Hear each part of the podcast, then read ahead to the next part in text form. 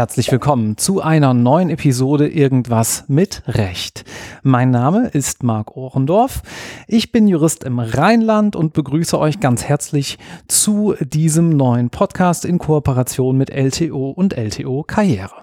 Heute darf ich mit Bianca Skrabak sprechen. Bianca, wir möchten reden über die juristische Promotion, die ja ein nicht ganz so einfaches Unterfangen ist, die du aber hinter dich gebracht hast und darüber auch ein kleines bisschen geschrieben hast. Dazu gleich mehr. Aber stell dich doch vielleicht erstmal ein bisschen vor. Du kennst das Spiel hier. Wo hast du studiert? Wo kommst du her? Und wo stehst du gerade in deinem Werdegang? Ja, ich habe in Bonn studiert, ähm, habe dort alles mitgenommen, was man so machen kann. Mood Court, ähm, Erasmus ähm, habe dann auch noch, also nicht nur Jura studiert, sondern auch noch einen Bachelor in Law and Economics gemacht mhm. und ähm, anschließend eben in Bonn promoviert und jetzt seit einem guten Jahr bin ich im Referendariat hier im LG Köln und so langsam geht es auf die Klausuren zu. Mhm. Und schon nervös? Ach, geht eigentlich. Also noch ist ja viel Vorbereitungszeit. Wird dann hinten raus vielleicht der Fall, aber ja, ich glaube schon. Also ich habe jetzt mit dem Jahreswechsel schon gemerkt, dass die Anspannung ein bisschen gestiegen ist. Plötzlich wird's, ist es nicht mehr ganz so weit weg. Das ist ja gerade auch äh, kein Spaß, unter Corona-Bedingungen Staatsexamen zu schreiben. Ne? Da habe ich auch die eine oder andere Geschichte schon gehört. Wie ist das hier organisiert? Weißt du das? Ähm, ganz genau weiß ich es nicht, aber was ich so gehört habe, haben sie jetzt zumindest, sind sie wieder von einer Idee abgegangen, dass man die ganze Zeit die Maske tragen muss. Also so, nur wenn man den äh, Platz verlässt. Aber die Fenster sind wohl die ganze Zeit auf, was bei den Temperaturen aktuell jetzt nicht so angenehm ist glaube ich. Du schreibst aber irgendwann im Sommer, ne? Im September schreibe ich. Also ich hoffe, dass es bis dahin, also A, wärmer ist und B, vielleicht auch die Maßnahmen schon wieder ein bisschen zurückgenommen werden können. Hm. Ja, okay, klar. Gut, dann gehen wir mal ein kleines bisschen mehr auf deine Promotion beziehungsweise auf die Promotion generell ein. Du hast eine äh, Homepage gegründet, nämlich dr-jur.net. Darüber mhm. haben wir uns äh, sozusagen auch ein kleines bisschen äh, kennengelernt, weil du geschrieben hast, hey, schau doch mal die Homepage an und äh, sah interessant aus und dann kam dieses Gespräch zustande. Dort beschäftigst du dich mit Themen ja rund um die Promotion, ähm, hast das wahrscheinlich auch so ein kleines bisschen als äh, Mutmacher äh, genutzt, nehme ich mal an, Leuten so ein bisschen unter die Arme zu greifen. Aber vielleicht fangen wir mal vorne an. Wie kam es denn dazu? Also ich habe äh, immer schon gerne geschrieben und ich habe auch war auch immer jemand, die sich, also ich denke beim Schreiben, das merke ich ganz viel und deshalb habe ich für mich irgendwann äh, gedacht, ich könnte ja mal die ganzen Gedanken, die ich mir so rund um Arbeitsorganisation der Promotion mache und die ich dann auch mit vielen Leuten besprochen habe, die könnte ich ja eigentlich auch mal aufschreiben und so für mich klarer machen, aber dann eben auch für mehr Leute klarer machen. Mhm. Ähm, und ich habe eben auch diesen Aspekt des Mutmachens, finde ich ganz wichtig, weil ich das Gefühl habe, es wird viel zu wenig darüber gesprochen, was für Schwierigkeiten es äh, auch geben kann in so einer Phase. Irgendwie sagen alle immer, ja, ist alles super und äh, am Ende steht man ganz stolz da und das ist ja auch gut so, aber es gibt eben, glaube ich, bei jedem auch die Phasen, wo man einfach Probleme hat und das wollte ich so ein bisschen auch ja, für andere zeigen. Was sind denn die typischen Probleme? Fangen wir vielleicht mal damit an. Also ich glaube, ein großes Problem ist das Durchhalten. Es gibt einfach, also so ein Dissertationsprojekt dauert ja zwei bis vier Jahre ungefähr, je nachdem, ähm, wie genau man zählt. Und da gibt es einfach immer wieder Phasen, wo es so hängt, wo man vielleicht Themen hat, die einem jetzt nicht so viel Spaß machen oder wo man auch einfach das Gefühl hat, man kommt nicht vorwärts, auch wenn das nicht stimmt, aber vom Gefühl her ist das so. Was kann man dagegen tun? Ich bin ein großer Fan davon, Zeitplanung zu machen, also sich einfach anzuschauen, was habe ich noch vor mir, was habe ich schon abgehakt, ganz kleinschrittige To-Do-Listen, wo man wirklich jeden Tag irgendwie einen Haken setzen kann, mhm. damit man sich so mehr motivieren kann und sieht, es geht voran. Mhm. Und das vielleicht auch ein bisschen zu visualisieren, ne? Ja, genau. Also für mich war es auch total wichtig. Ich habe meine Literaturliste immer ausgedruckt, damit ich am äh, Platz sehen konnte, okay, ich habe jetzt schon so viel von dieser Liste abgearbeitet. Einfach, ähm, um das so visuell auch zu haben, ja. Mhm, okay. Wenn ich jetzt noch nicht mittendrin bin, äh, sondern vielleicht mich frage, naja, ich habe jetzt ein erstes Examen, das ist auch nicht ganz schlecht geworden, soll ich promovieren oder nicht? Dann ist diese Frage wahrscheinlich ein bisschen zu allgemein, als dass man die verlässlich stellen könnte. Ähm, deswegen schauen wir uns vielleicht das Promotionsvorhaben an sich mal ein kleines bisschen genauer an. Also was muss man sich denn darunter vorstellen, wenn ich jetzt noch gar keinen Kontakt wirklich damit hatte? Wie läuft ein Promotionsvorhaben ab? Ich glaube, das Beste, um sich das vorzustellen, ist, wenn man sich überlegt, wie lief so eine Seminararbeit ab. Die haben, müssten ja eigentlich alle geschrieben haben oder haben sie vielleicht noch vor sich, äh, wenn sie noch ein bisschen früher im Studium sind. Aber im Grunde ist es genauso. Man hat irgendwie ein Thema, das man sich sucht oder das einem gegeben wird. Und dann fängt man erstmal an zu recherchieren, sucht da ganz äh, viel Literatur zu, verschafft sich so einen Überblick und dann schreibt man. Wie man das genau macht, ist so ein bisschen Typfrage. Die einen schreiben kapitelweise und recherchieren dann auch kapitelweise, die anderen machen eher einen großen Block Recherche und schreiben dann erst am Ende. Dann muss man das Ganze noch überarbeiten, gibt es irgendwann ab, bekommt äh, hoffentlich viel hilfreiches Feedback vom Doktorvater oder der Doktormutter. Und dann muss man es offiziell abreichen und noch eine mündliche Prüfung hinterher machen. Die mündliche Prüfung heißt dann Disputatio, läuft aber im Grunde auch ganz ähnlich, wie man das aus Seminaren kennt. Man hält einen, üblicherweise einen Vortrag und wird dann noch ein bisschen gefragt. Wie hast du das denn gemacht? Also du hast dein Thema von deinem Doktorvater bekommen oder hattest du eins? Nee, ich habe mir tatsächlich mein Thema selber überlegt. Ich habe im Schwerpunktbereich eine Vorlesung gehört zum, zur Brüssel 1a-Verordnung und da haben wir Urteile besprochen und drei von denen fand ich super spannend. Die waren so ein bisschen zu einem ähnlichen Themenkomplex. Und das fand ich einfach interessant, weil die so vom Themenkomplex her ähnlich waren, aber die Ergebnisse, die am Ende rauskamen vom EuGH, die waren ganz unterschiedlich. Und da habe ich mir einfach überlegt, okay, woran liegt das denn? Kann man das auch anders machen? Kann man das einheitlich machen? Okay, dann müssen wir da jetzt ein bisschen einsteigen. Also zum einen vielleicht für die nicht ganz Eingeweihten, was ist die Brüssel 1a-Verordnung? Und zum zweiten, was waren das genau für Urteile? Ja, also die Brüssel 1a-Verordnung kennen vielleicht manche auch unter dem Begriff EuGVVO. Das ist die äh, Verordnung, die in Europa für die, also in der EU, für die äh, äh, Zivil- und Handelssachen die internationale Zuständigkeit regelt. Das heißt, da gibt es so, wie man das aus der ZPO vielleicht kennt, einen allgemeinen Gerichtsstand, dann gibt es noch einen Erfüllungsortsgerichtsstand, einen Deliktsgerichtsstand und noch ein paar mehr. Und dann regelt sie auch noch, wie nachher Urteile vollstreckt werden können, grenzüberschreitend. Und mein Thema hat sich jetzt, oder mein Ausgangspunkt waren Urteile zum Erfüllungsortsgerichtsstand, und zwar mit der Frage, wenn ich einen Vertrag schließe und der hat Erfüllungsorte an verschiedenen Orten. Das Beispiel, was ich immer benutze, ist, wenn es einen Liefervertrag für körperliche Ware gibt und ich an verschiedene Filialen liefere, mhm. äh, die möglicherweise auch in verschiedenen Ländern liegen. Mhm. Dann ist so ein bisschen die Frage, kann ich dann an jeder dieser Filialen für den gesamten Vertrag klagen oder kann ich nur an einer bestimmten klagen oder kann ich an jeder Filiale klagen, aber immer nur für den Teil, der dorthin geliefert wurde? Und damit hat sich der EuGH eben schon in verschiedenen Fällen befasst. Mhm. Okay, und da hast du gesagt, das findest du spannend. Hast dir deinen Doktorvater äh, gesucht, der hat gesagt, das finde ich grundsätzlich erstmal auch spannend. Und dann musstest du wahrscheinlich ein Exposé schreiben oder wie lief das dann ab? Ja, also meinem Dok für meinen Doktorvater musste ich kein Exposé schreiben. Ähm, der hat das Thema so genommen, obwohl er mir jetzt neulich im Nachhinein verraten hat, dass er erst so ein bisschen skeptisch war, wie viel man da rausholen kann aus dem Thema. Aber er hat mich das erstmal machen lassen und ich habe ein Exposé habe ich geschrieben, um mich damit für ein Stipendium zu bewerben. Mhm. Und das war auch super hilfreich. Also das würde ich auch jedem empfehlen, unabhängig von der Stipendiumsbewerbung, weil man sich damit einfach so einen Überblick verschafft. Also ein Exposé muss man vielleicht zur Erläuterung sagen, ist so, ja, 15 bis 30 Seiten langes Paper, meistens irgendwie so 20 bis 25 Seiten, ist aber auch recht individuell, wo man mal so ähm, ja abreißt und schon mal auch die Probleme vor allem darlegt, äh, die man in seiner Doktorarbeit zusammen, äh, die man dort bearbeiten möchte und das sozusagen dann dort zusammenfasst. Lässt sich das so sagen? Ja, genau. Mhm. Also wichtig ist noch, dass man ähm, üblicherweise dann auch so ein bisschen sich schon Gedanken dazu macht, wie man das Thema überhaupt bearbeiten möchte welche Methode man anlegt. Das ist natürlich in Jura eigentlich die üblichen Auslegungsmethoden eben, aber da kann man sich trotzdem schon mal ein bisschen Gedanken zu machen, wie möchte ich denn vorgehen. Und auch so eine erste Gliederung, die sich natürlich im Nachhinein noch total verändern kann, Klar. aber äh, dass man sich darüber einfach schon mal Gedanken macht, wie soll das denn grob ungefähr aussehen. Das ist meiner Erfahrung nach, was ich so bei Kolleginnen und Kollegen, Kommilitonen gesehen habe, auch oft der Punkt, wo Menschen feststellen, hm, vielleicht ist es das Thema jetzt doch nicht. Wenn man mal so anfängt, ein Exposé zu schreiben und nach drei Seiten merkt, oh, irgendwie ist das erschöpft oder irgendwie finde ich es doch langweilig. Insofern kann man das, glaube ich, äh, wärmstens empfehlen, wenn man sich mit diesem Gedanken auseinandersetzt, eine Promotion äh, in Angriff zu nehmen, dass man auch dieses Exposé nicht überspringen sollte. Ja, genau. Also vor allem ist es ja schön, wenn man das dann nach drei Seiten Exposé schreiben merkt und nicht nach 100 Seiten Dissertation ja. schreiben. Ja, ganz genau. Gut, und dann hast du gesagt, es gibt sozusagen äh, Wasserfallmethode und äh, Kapitel für Kapitelmethode. Äh, was war denn so dein Vorgehen an der Stelle? Ja, ich hatte äh, eigentlich mir eine Kapitelmethode vorgenommen. Es kam dann aber anders, als ich das geplant hatte, weil ich ähm, im Laufe des, der Bearbeitung des Themas gemerkt habe, eigentlich geht es nicht nur um den Erfüllungsortsgerichtsstand, eigentlich gibt es die gleiche Problematik auch im Deliktsgerichtsstand und ähm, eigentlich müsste man das doch für beide zusammen machen. Mhm.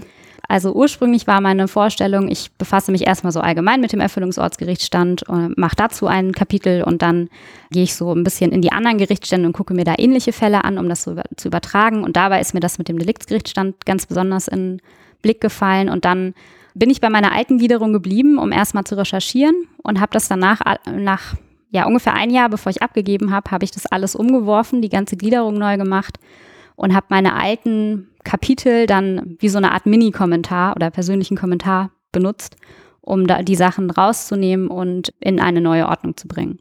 Aber jetzt mal so ganz praktisch für diejenigen, die sich das sozusagen jetzt gerade wirklich äh, hands-on fragen, was es bedeuten würde. Du bist also irgendwann in die Bibliothek gegangen, hast angefangen zu lesen, hast dir Kopien gemacht, hast dir Notizen gemacht. Wie lief das praktisch ab? Also ich bin immer eigentlich von den Urteilen ausgegangen, die es so gab. Also erstmal habe ich in Kommentare geguckt, um auch überhaupt alle Urteile zu finden. Mhm. Und dann habe ich mir angeschaut, was hat der EuGH dazu geschrieben, was hat vielleicht auch der Generalstaatsanwalt, der Generalanwalt dazu geschrieben und was haben andere Leute in Urteilsanmerkungen geschrieben und bin sozusagen davon ausgegangen. Ich habe die Sachen immer beim, im Literaturverwaltungsprogramm Citavi eingebaut. Mhm. Das heißt, da habe ich mir die Sachen meistens eingescannt, hochgeladen und dann ganz viele Zitate markiert und einfach erstmal so gesammelt, mit Schlagwörtern versehen. Und wenn ich dann einen Block abgearbeitet hatte, habe ich die Sachen thematisch geordnet zusammengenommen, also mir angeguckt, okay, welche Kommentare, Zitate habe ich mir denn jetzt zu diesem und jenem Stichwort aufgeschrieben und habe die Sachen dann versucht, so für mich geordnet nochmal aufzuführen, mir das durchzulesen und dann meine eigenen Gedanken dazu zu verfassen. Das heißt, du hast auch die Literaturverwaltung digital gemacht. Genau. Willst du das weiterempfehlen? Oder? Unbedingt. Warum? Also ich, ähm, für mich hat das äh, den großen Vorteil gehabt, dass ich alles ständig dabei hatte. Ähm, ich habe auch einen Forschungsaufenthalt in Luxemburg gemacht. Das heißt, ich musste dafür nur meinen Laptop mitnehmen. Das fand ich äh, super. Und ich konnte es auch ständig durchsuchen, ich konnte es ständig mhm. neu anordnen. Eben auch diese Verschlagwortung, das mhm. funktioniert viel einfacher, glaube ich, wenn man das mit so einem Programm macht. Oder zumindest in irgendeiner Form digital. Das kann man sicherlich auch mit einer Excel-Tabelle zum Beispiel machen, aber mit Citavi ist es halt einfach. Und der nächste Vorteil ist noch, dass Citavi jetzt konkret auch die Literatur direkt als Fußnoten einfügt in ein Word-Dokument, sodass man sich die Arbeit wirklich ähm, leicht macht. Ja, würde ich auch äh, aus eigener Erfahrung bestätigen, wenn man da irgendwie was zur Hand hat. Es ist bei Software natürlich immer relativ individuell, was einem auch gut gefällt. Aber mit Citavi haben gerade unter Windows für den Mac gibt es das, glaube ich, gar nicht. Viele schon gute Erfahrungen gemacht. Da müssen wir mal ganz kurz über Finanzen sprechen an der Stelle. Ähm, du hast gesagt, du warst auch in Luxemburg und hattest auch ein Stipendium, hast schon so ein bisschen angedeutet, wie du das Ganze finanziert hast. Aber so grundsätzlich, welche Möglichkeiten gibt es denn während der Promotion, ja, auch den Teil seines Lebens sozusagen abzudecken? Ich glaube, da muss man erstmal gucken, in welcher Phase ist man denn überhaupt, weil viele, die nach dem Referendariat ihre äh, Dissertation schreiben, die arbeiten daneben her normal als Anwalt oder Richter oder wie auch immer, meistens dann mit irgendeiner Form von Teilzeitmodell. Wenn man das vor dem Referendariat macht, gibt es so im Grunde drei klassische Wege. Das eine ist die Mitarbeit am Lehrstuhl, meistens Lehrstuhl des Betreuers oder der Betreuerin. Äh, der andere Weg ist, in der Kanzlei mitzuarbeiten als wissenschaftlicher Mitarbeiter, wissenschaftliche Mitarbeiterin. Und dann kann man eben noch ein Stipendium, also sich für ein Stipendium bewerben. Und das kann man natürlich auch bunt miteinander kombinieren. Mhm. Was hast du konkret gemacht? Ich habe erst am Lehrstuhl gearbeitet, also äh, tatsächlich erst an einem anderen Lehrstuhl und bin dann nach einem halben Jahr zu meinem Doktorvater gewechselt. Und die Zeit habe ich aber auch genutzt, um mich für ein Stipendium zu bewerben und habe dann das Stipendium gehabt und noch so eine Viertelstelle am mhm. Lehrstuhl. Und das hat auch gut geklappt. Also da wurde es nicht zu sehr eingespannt. Das hört man ja auch schon mal. Ja, das ist auf jeden Fall eine Gefahr. Aber an meinem Lehrstuhl jetzt konkret, ähm, da war das eigentlich nie das Problem. Da war das immer sehr fair. Da gab es zwar Phasen, wo man mal mehr gemacht hat für einen Lehrstuhl, aber dann eben auch Phasen, wo da quasi gar nichts kam. Und dann hast du so vor dich hingeschrieben und irgendwann war jetzt der Schreibprozess so weit, dass du gesagt hast, wir reichen das jetzt mal ein, beziehungsweise du gibst das jetzt erstmal deinem Doktorvater, dass er da mal einen Blick drauf wirft. Und dann musstest du die ganze Sache aber ja nochmal überarbeiten. Wie lange hat das gedauert? Ich habe die Arbeit zum ersten Mal eingereicht im Oktober 2019 und habe die Rückmeldung relativ schnell bekommen, noch im November 2019 und hatte aber das Feedback, dass ich das doch, also von der Gliederung her, alles nochmal umschmeißen muss. Also mhm. ich hatte es ja schon einmal komplett umgeschmissen. Ähm, auch das schon in Absprache mit meinem Doktorvater. Dann meinte er aber so, hm, er hat sich jetzt doch nochmal überlegt, man könnte das auch anders machen. Und dann habe ich dann für die Überarbeitung nochmal ein knappes halbes Jahr gebraucht. Aber zu dem Zeitpunkt war ich dann auch schon im Referendariat. Also ich hatte im Dezember dann mit dem Referendariat angefangen, sodass das so ein bisschen parallel gehen musste. Mhm. Naja gut, und dann ist es ja jetzt ganz gut gelaufen. Du hast es immerhin, was ja auch nicht unbedingt gelingen muss, äh, es geschafft, während des Referendariats die Promotion abzuschließen. Ne? Ja, das war mir auch super wichtig. Und dafür war es auch sehr hilfreich, dass ich halt zumindest eine Schriftfassung vorher schon fertig hatte. Mhm. Und an der musste ich dann zwar noch viel überarbeiten, aber es war eben nur noch überarbeiten. Es war nicht mehr viel neuen Text zu schreiben. Mhm.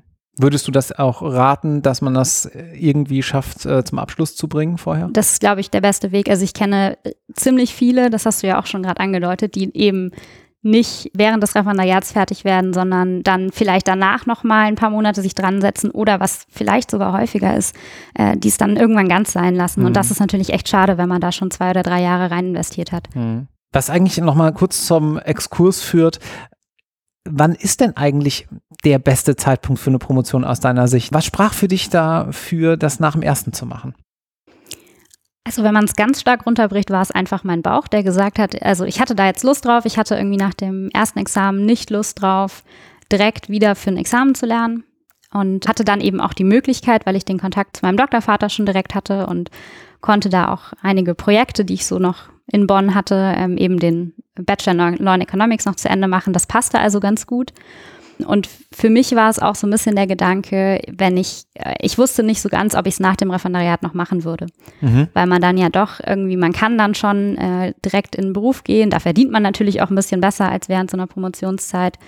Und da war ich mir einfach nicht sicher. Und ich wusste aber auf der anderen Seite zu dem Zeitpunkt, dass ich es auf jeden Fall eigentlich will. Und deshalb war es für mich irgendwie der bessere Weg, das vor dem Referendariat zu machen. Mhm. Okay, verstehe. Und dann hast du dich ja auch sozusagen auf der Metaebene relativ viel mit der Frage auseinandergesetzt, wie sieht eigentlich produktive Arbeit aus, wie kann man seinen Tag strukturieren. Und das hat unter anderem zu einem Kapitel in einem bald erscheinenden Buch von Frau Professor Sanders und Frau Professor Dana Lieb gemündet. So viel sei hier schon mal verraten, das erscheint im März und es geht da um gute Examensvorbereitung. Ähm, dazu werden wir hier auch noch ein, zwei Podcast-Folgen machen. Äh, bleibt dran. Also, wenn ihr noch keine beiden Examiner in der Tasche habt, dann ist das sehr zu empfehlen, da dann nochmal reinzuhören. Jetzt würde ich von dir aber sozusagen als Sneak Peek ganz gerne hören, ähm, welchen Tipp du denn Studierenden, Referendarinnen und Promovierenden für so eine effektive Arbeitsweise geben kannst, beziehungsweise wo du auch vielleicht so ein bisschen Fallen siehst, die schon mal ein richtig effizientes Vorgehen verhindern. Also für mich ist immer das Wichtigste zu sagen, es gibt nicht den einen richtigen Weg. Ich glaube wirklich, dass jeder für sich gucken muss, was funktioniert für mich, aber das eben dann auch ehrlich gucken muss und auch sich eingestehen muss, dass was, was man vielleicht schon länger gemacht hat, eigentlich gar nicht so gut funktioniert. Ähm, und das andere hast du gerade schon gesagt, im Grunde effizientes Arbeiten. Also ich kann ja, wenn ich ein gutes Outcome haben möchte, kann ich im Grunde zwei Stellschrauben äh, benutzen. Die eine Stellschraube ist, ich investiere unheimlich viel Zeit und die andere Stellschraube ist, ich gucke, dass ich möglichst effizient arbeite. Natürlich muss man auch viel Zeit investieren, das ist gar keine Frage, aber ich sollte halt schon gucken, dass die Zeit, die ich investiere, auch gut genutzt ist. Und da ist für mich der wichtigste Punkt eigentlich, dass ich äh, von Anfang an konsequent wiederhole. Mhm. Für mich hat das immer gut funktioniert mit Karteikarten, man kann das aber auch mit anderen Systemen machen. Und ich habe dann immer morgens angefangen, einfach wirklich die erste halbe Stunde oder Stunde des Tages habe ich nur wiederholt, was ich schon gelernt hatte, weil ich das auch jetzt im Referendariat wieder bei Kolleginnen sehe die einfach den Stoff, den wir am Anfang gemacht haben, gar nicht mehr präsent haben. Und das mhm. ist super schade, weil da konnten sie ihn ja schon mal, müssen jetzt quasi von Null anfangen. Gibt auch ein ganz gutes Feeling, oder? Ich finde, wenn man sich am Anfang des Tages hinsetzt und dann ja, wenn man das regelmäßig macht, vermutlich ja das meiste auch kann. Klar hat man hier und da mal eine Lücke, aber im Großen und Ganzen wird das ja schon hinhauen, wenn man da dran bleibt würde ich mir vorstellen, ja klar, ist doch auch schöner mit was anzufangen, was man schon kann, als sich jetzt das äh, direkt komplett neue Unbekannte jeden Morgen rein zu trichtern und dann den ganzen Tag über sich da auch so ein bisschen zu quälen. Es, also mir hat es auf jeden Fall immer das Gefühl gegeben, ich habe schon was geschafft, ich habe mhm. schon was abgehakt für den Tag. Und äh, ich habe damals auch noch ganz oldschool mit äh, wirklichen Karten gelernt. Das heißt, ich konnte ganz physisch den Stapel sehen, den ich abgearbeitet mhm. habe. Das war schon auch einfach motivierend für den Tag. Hast du die Karteikarten selber geschrieben? Ja. Das ist nämlich auch was wert, ne? wenn man nicht irgendwie vorgefertigte Karten einfach nur nimmt und äh, passiv konsumiert, sondern wenn man auch diesen Schreibprozess mitnimmt. Total. Also das würde ich auch auf jeden Fall immer empfehlen, sich die eigenen Unterlagen zu schaffen, weil man damit am besten lernen kann nachher, weil man die auch am flexibelsten wieder umstellen kann, wenn man das Gefühl hat, okay, da passt jetzt doch noch was nicht. Dann merkt man vielleicht auch hinterher, okay, anscheinend hatte ich das noch gar nicht richtig verstanden, weil sonst hätte ich die Karteikarte anders geschrieben. Mhm. Das heißt, so diese iterative, andauernd auch mal wieder was umschmeißen, das gehört gewissermaßen noch einfach dazu. Ja, lernen, äh, also ich, lernen heißt auch immer wieder sich selbst hinterfragen und selbst umbauen, weil wenn man das schon alles wüsste, dann müsste man es ja nicht mehr lernen. Mhm. Vielleicht an der Stelle mal noch so eine, ähm, äh, naja, wie soll man das sagen, so ein etwas spitzer Hinweis von mir. Wenn ihr das jetzt bis hierhin durchgehört habt, dann fragt euch mal kritisch, was eure Netto-Lernzeit ist. Also jetzt nicht die Zeit, die man am Schreibtisch oder in der Bibliothek sitzt, sobald das durch Corona wieder geht, sondern die Zeit, die man tatsächlich netto ähm, ja, Wissen äh, konsumiert und aber dann vor allem auch wiedergibt und irgendwo in ein Arbeitsprodukt äh, sich dann auch wieder das Ganze niederschlägt. Denn wir haben äh, in diesem Buch, äh, ähm, gibt es unter anderem auch eine Umfrage und da haben wir festgestellt, dass man viel mehr als sechs, sieben Stunden Netto-Lernzeit auch schlicht nicht schaffen kann. Das würde ich zumindest aus eigener Erfahrung auch unterschreiben. Siehst du das ähnlich? Also ich würde sogar noch tiefer gehen. Ähm, wirklich effektives Lernen schaffe ich nur vier oder fünf Stunden am Tag. Und dann kommt noch so ein bisschen was obendrauf, dass man irgendwie aktuelle Rechtsprechung liest oder eben diese Wiederholzeiten, würde ich jetzt auch sagen, das kann man noch vielleicht oben draufsetzen, weil das nicht ganz so anspruchsvoll ist, aber auf keinen Fall schafft man zehn Stunden am Tag, vor allem nicht dauerhaft. Mhm. Welche Rolle spielen in dem Zusammenhang denn so feste Routinen für dich? Bist du so ein routinierter Mensch gewesen oder bist das auch noch? Ja, total. Also jeder, der mich kennt, weiß, ich habe immer einen Zeitplan, ähm, immer eine To-Do-Liste irgendwo. Äh, das ist bei mir auch immer so, dass ich mir wie in der Schulzeit bunte Stundenpläne male, wo ich ähm, eintrage, wann ich welches Fach lernen möchte mhm. oder wann ich was zu tun habe. Das finde ich super wichtig, weil ich dann morgens einfach nicht mir erstmal eine halbe Stunde Gedanken mache, was steht denn heute an, sondern ich weiß direkt, was muss ich machen und kann loslegen.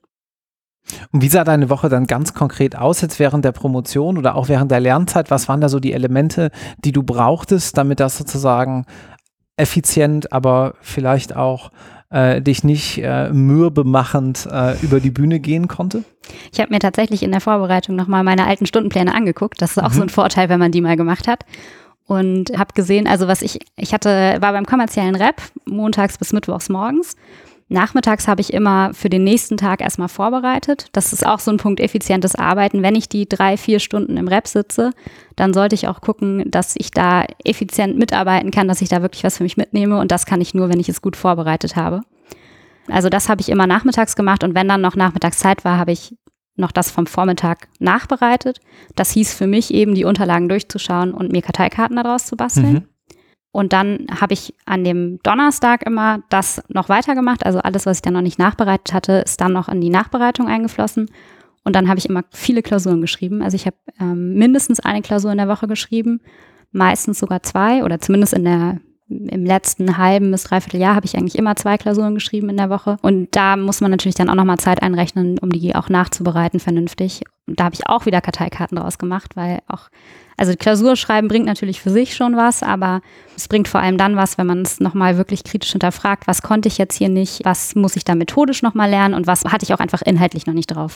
Also ihr seht, ganz ohne Fleiß geht es natürlich nicht. Das hört man schon raus. Leider nicht, nee. Ja, okay. Die Frage ist also nur sozusagen, wie viel bekommt man für den ganzen Fleiß? Es gibt keine Shortcuts an der Stelle, dass man sagt, mit zwei Stunden am Tag wird das dann auch in den oberen drei Prozent landen. Also ich kenne sie nicht, wenn sich jemand kennt, möge er sie mir bitte mitteilen.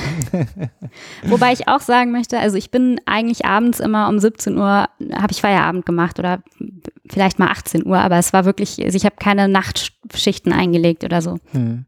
Ist das nicht auch ein Element äh, guten Lernens, dass man auch Zeiten hat, in denen man was anderes tut und in denen man ein kleines bisschen runterkommt, damit man vielleicht auch wieder für den nächsten Tag aufnahmefähig wird? Ja, ich glaube, also in dem Examensbuch gibt es auch das wunderschöne Zitat, äh, wenn ich äh, durcharbeite, ist der Montag nicht der erste Tag der neuen Woche, sondern der achte Tag der letzten Woche. Mhm. Das hat mich wirklich äh, sehr begleitet in den letzten Jahren, auch dieser Gedanke. Mhm. Das trifft es super ähm, und das stimmt natürlich auch für die ähm, Zeit unter der Woche, wenn ich Montagabend bis 22, 23 Uhr durchgearbeitet habe ähm, und dann nur noch ins Bett gefallen bin, dann bin ich einfach nicht so ausgeruht, als wenn ich abends noch zwei Stunden Netflix geguckt habe. Mhm. Oder Sport gemacht habe oder Freunde getroffen habe oder irgendwas Soziales gemacht habe. Und äh, will ja jetzt gerade auch in Corona-Zeiten nicht unbedingt äh, nur vereinsamen. Ja? Nee, richtig. Mhm, klar. Und äh, wo wir, wo wir da gerade sind, Arbeiten zu Hause bringt ja auch nochmal ganz eigene Anforderungen mit sich. Was übrigens jetzt gerade nicht heißen sollte, dass Netflix nicht auch total okay ist. Äh, ja, don't get me wrong. Äh, Arbeiten zu Hause bringt ja auch Herausforderungen mit sich. So allein so Platz, ja, äh, dass man irgendwie vielleicht Mitbewohner hat, Freund, Freundin, Verlobte, Verheiratete, Kinder, wer weiß, ja. Was würdest du dahingehend empfehlen? Wie kann man sich da noch organisieren und welche Regeln gilt es zu beachten aus deiner Sicht? Also das Erste, was ich dazu sagen möchte, ist, bitte seid nicht zu streng mit euch. Homeoffice fällt uns allen schwer, dann kommen jetzt momentan natürlich noch die ganzen Sorgen, die man in irgendeiner Form hat, mit obendrauf. Also das geht uns allen so, dass wir nicht so gut zu Hause arbeiten können und da sollte man auch einfach mit sich selbst nicht so hart zu Gericht gehen. Mhm. Aber was man natürlich äh, gut machen kann, ist erstmal sich überlegen, was ist denn eigentlich mein Problem, was funktioniert denn nicht so gut, um dann konkret sich Lösungsmöglichkeiten zu überlegen. Also eine Sache, die äh, ich zum Beispiel super hilfreich finde, ist zu sagen, ich, ich habe morgens so eine stehende Verabredung, wo ich mich mit einer Freundin äh, per WhatsApp ähm, verabredet habe, dass wir einfach morgens so paar Minuten miteinander chatten, damit wir einfach nicht Gefahr laufen, im Bett liegen zu bleiben und nichts zu machen, weil wir mhm. ja eh keinen Termin haben. Eine andere Möglichkeit ist, äh, sich einfach wirklich feste Arbeitszeiten auch zu setzen oder damit verbunden ja letztlich auch, einfach zu sagen, ich äh, schaue, dass ich feste Zeiten habe, in denen ich arbeite und dann aber auch feste Zeiten, in denen ich frei habe. Zum Beispiel, dass ich auch weiterhin eine feste Mittagspause mache. Mhm. Ich zum Beispiel bin mittlerweile dazu übergegangen, äh, mich zum Mittagessen zum Telefonieren zu verabreden und dann laufe ich draußen meistens rum, mache irgendwie einen Spaziergang und rede mit Leuten und das füllt dann gleichzeitig Bewegung, Pause und soziale Interaktion. Drei Fliegen mit einer Klappe. Ja. ja. Gut, vielen Dank. Ähm, so abschließend wüsste ich ganz gerne noch von dir, wenn du jetzt so einen Tipp jemandem an die Hand geben müsstest, der gerade überlegt, soll ich das jetzt machen mit der Promotion oder lasse ich es sein? Was würdest du sagen? Ich würde sagen, schau erstmal, worüber willst du promovieren und interessiert dich das wirklich? Und dann sei dir klar, warum du promovieren willst. Das kann sein, weil du das Thema besonders spannend findest. Das kann sein, weil du einfach nur den Titel haben willst. Das kann auch sein, weil du sagst, ich möchte jetzt einfach nochmal zwei, drei Jahre was anderes machen. Aber sei dir dieser Motivation bewusst. Und das kann dann eben auch dazu führen, dass du sagst, okay, vielleicht ist die Motivation, nur einen Titel haben zu wollen, auch nicht so geeignet, einen zwei, drei Jahre zu tragen und dann mach's lieber nicht. Also du musst schon eine gute Motivation haben. Vielen Dank. Gerne. Tschüss. Tschüss.